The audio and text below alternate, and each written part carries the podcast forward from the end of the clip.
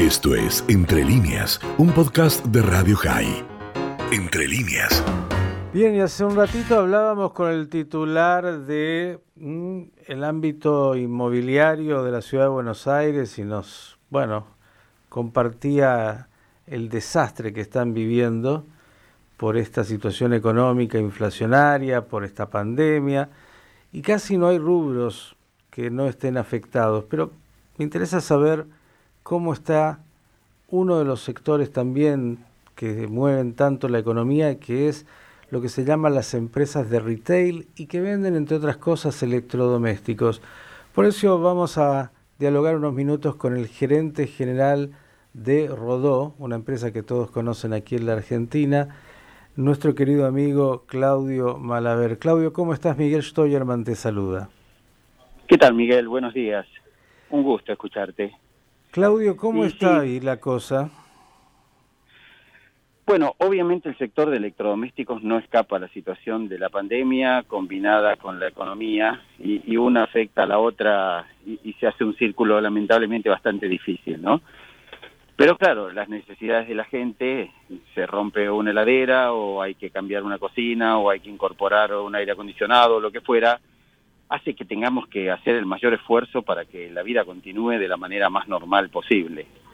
De todas maneras, eh, comparando con cualquier periodo para atrás, evidentemente estos no son los números ni ideales para el país ni para la economía, especialmente del sector de electrodomésticos. Si ustedes hacen eh, los estudios, me imagino, comparativos en relación a la cantidad de productos que vendían, por ejemplo, pre-pandemia, lo que se vende hoy, más allá incluso de, la rentabilidad o no de la empresa. ¿Cómo, cómo ven esa, esa realidad? Y son bajas significativas en unidades incluso, porque mm, la combinación de lo dificultoso que es para la mayoría de las industrias mantener un nivel productivo alto y con eso con precios competitivos, más los precios de los insumos que en general han subido en prácticamente todas las categorías.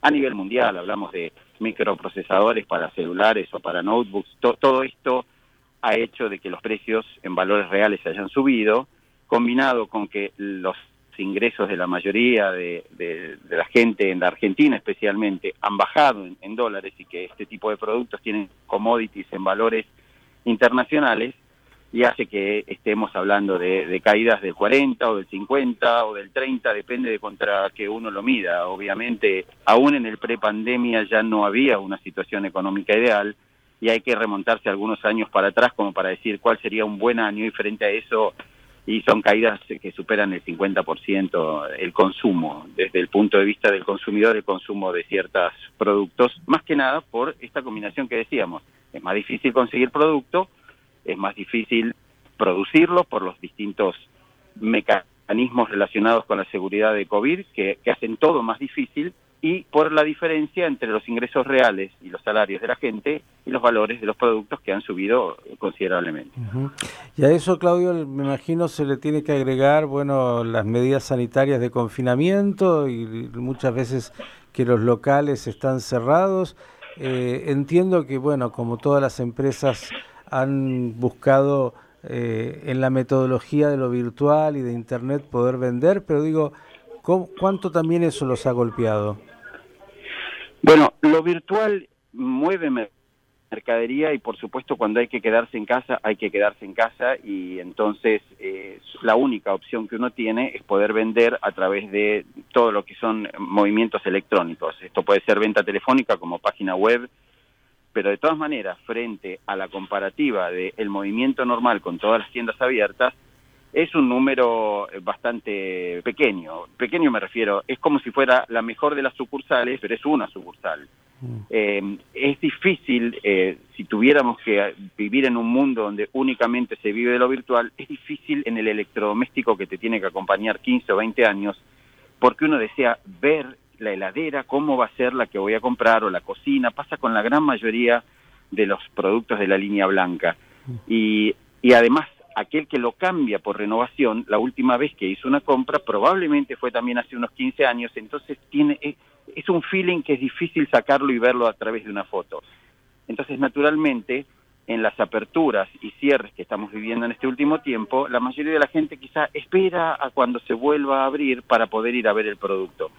Y lógicamente, con las restricciones que hay para ingresar a las tiendas, de cantidad, de barbijo, de, de frente a cualquier problema de síntomas que hay que a todo contacto estrecho separarlo, e, es bastante más difícil que en cualquier otra circunstancia y esto se ve reflejado en los números de facturación de casi todo el rubro. ¿Qué incidencia tiene hoy la venta virtual, por decirlo así, en términos de, la venta global, en términos porcentuales? Bueno, vamos a tomarlo con la venta actual, porque sin compararla con otros años, pero digamos, la venta eh, virtual más, más real es 100, cuando quedamos en modo virtual únicamente y puede rondar el 25 o el 30. Entonces, depende también de la circunstancia de cuándo percibe el consumidor que se vuelve a abrir. Porque cuando tenemos un cierre de, por ejemplo, nueve días, la mayoría puede postergar nueve o diez días su compra. La mayoría, aquel que se le rompió el producto, tiene que comprarlo y se lo entregamos con todos los recaudos posibles. Pero en general, la gente cuando es un cierre corto, espera y no activa tanto la parte de venta electrónica como si el cierre fuera de seis eh, semanas o cosas por el estilo. Ahora, si tuviéramos un cierre de esa magnitud, el impacto en, el ingreso del consumidor que compra electrodomésticos sería de tal magnitud que generaría una nueva catástrofe, mejor ni pensarlo. Mm.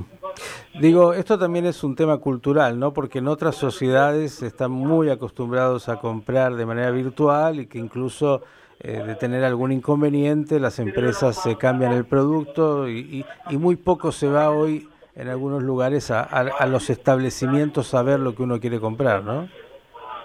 Bueno, pero también tiene que ver con el impacto en el bolsillo de lo que significa la compra de un electrodoméstico. Hoy cuando hablamos de una heladera de 60 mm. o 70 mil pesos, uno de los primeros modelos, eh, es un impacto importante, no, no es el peso que tiene en otras partes del mundo donde la relación capacidad de compra del ingreso versus la compra de un commodity para el hogar no tiene este impacto en la economía personal que tiene en la Argentina. Entonces, con precios muy caros, la elección se vuelve muy crítica. Y, en esta elección es donde el usuario quiere ver qué es lo que puede rendirle mejor de su economía al momento de efectuar una compra.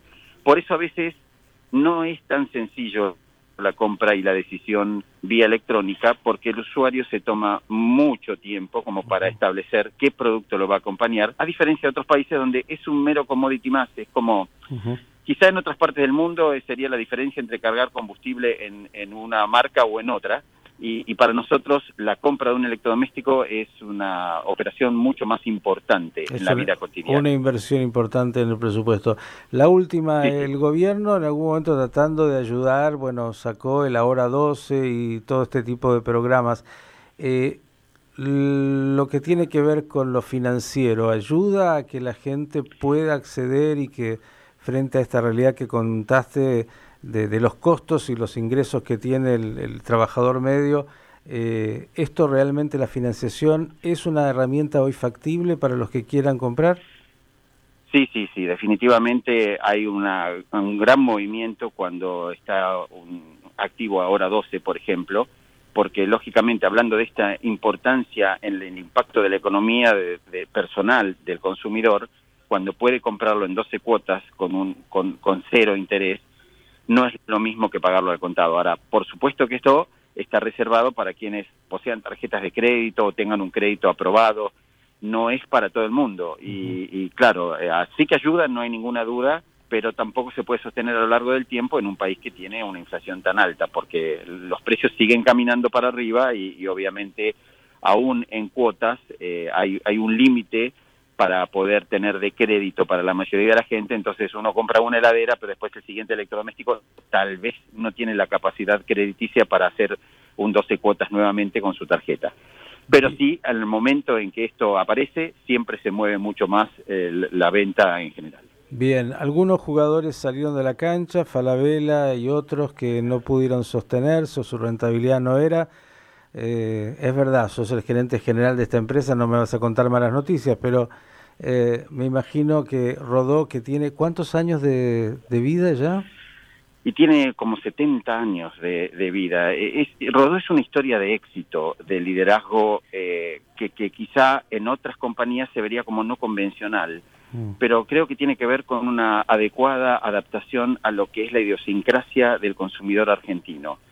Cuando llega la hora de venir a elegir productos, la variedad que nosotros tenemos es muy amplia y uno de nuestros puntos fuertes es que siempre hablamos de que lo que usted ve lo puede llevar en stock, lo tenemos. Entonces, es muy dinámico la parte de la decisión. Lo quiero, lo compro, me lo llevo y mañana lo tengo instalado en mi casa. Suele pasar que otros, eh, otros competidores no pudieron cumplir con las expectativas del consumidor y bueno, son estos casos que vos estabas mencionando que quedaron afuera del mercado. Pero, pero sí es cierto, Rodó eh, está firme y, está eh, atravesando esta situación realmente con una comodidad que para la mayoría de los competidores sería envidiable. De todas maneras, son tiempos difíciles, ¿eh? no, lo quiero aclarar. Claudio Malaver, gerente general de Rodó, gracias por contarnos un poquito el panorama de este sector, porque estamos tratando justamente de ir viendo sector por sector cómo están sobrellevando y viviendo este momento tan difícil, no solo los sanitarios, sino obviamente también con los efectos económicos. Gracias, hasta la próxima. Un abrazo, Miguel. Muchas gracias. Esto fue Entre líneas, un podcast de Radio High. Puedes seguir escuchando y compartiendo nuestro contenido en Spotify, nuestro portal radiohigh.com y nuestras redes sociales. Hasta la próxima.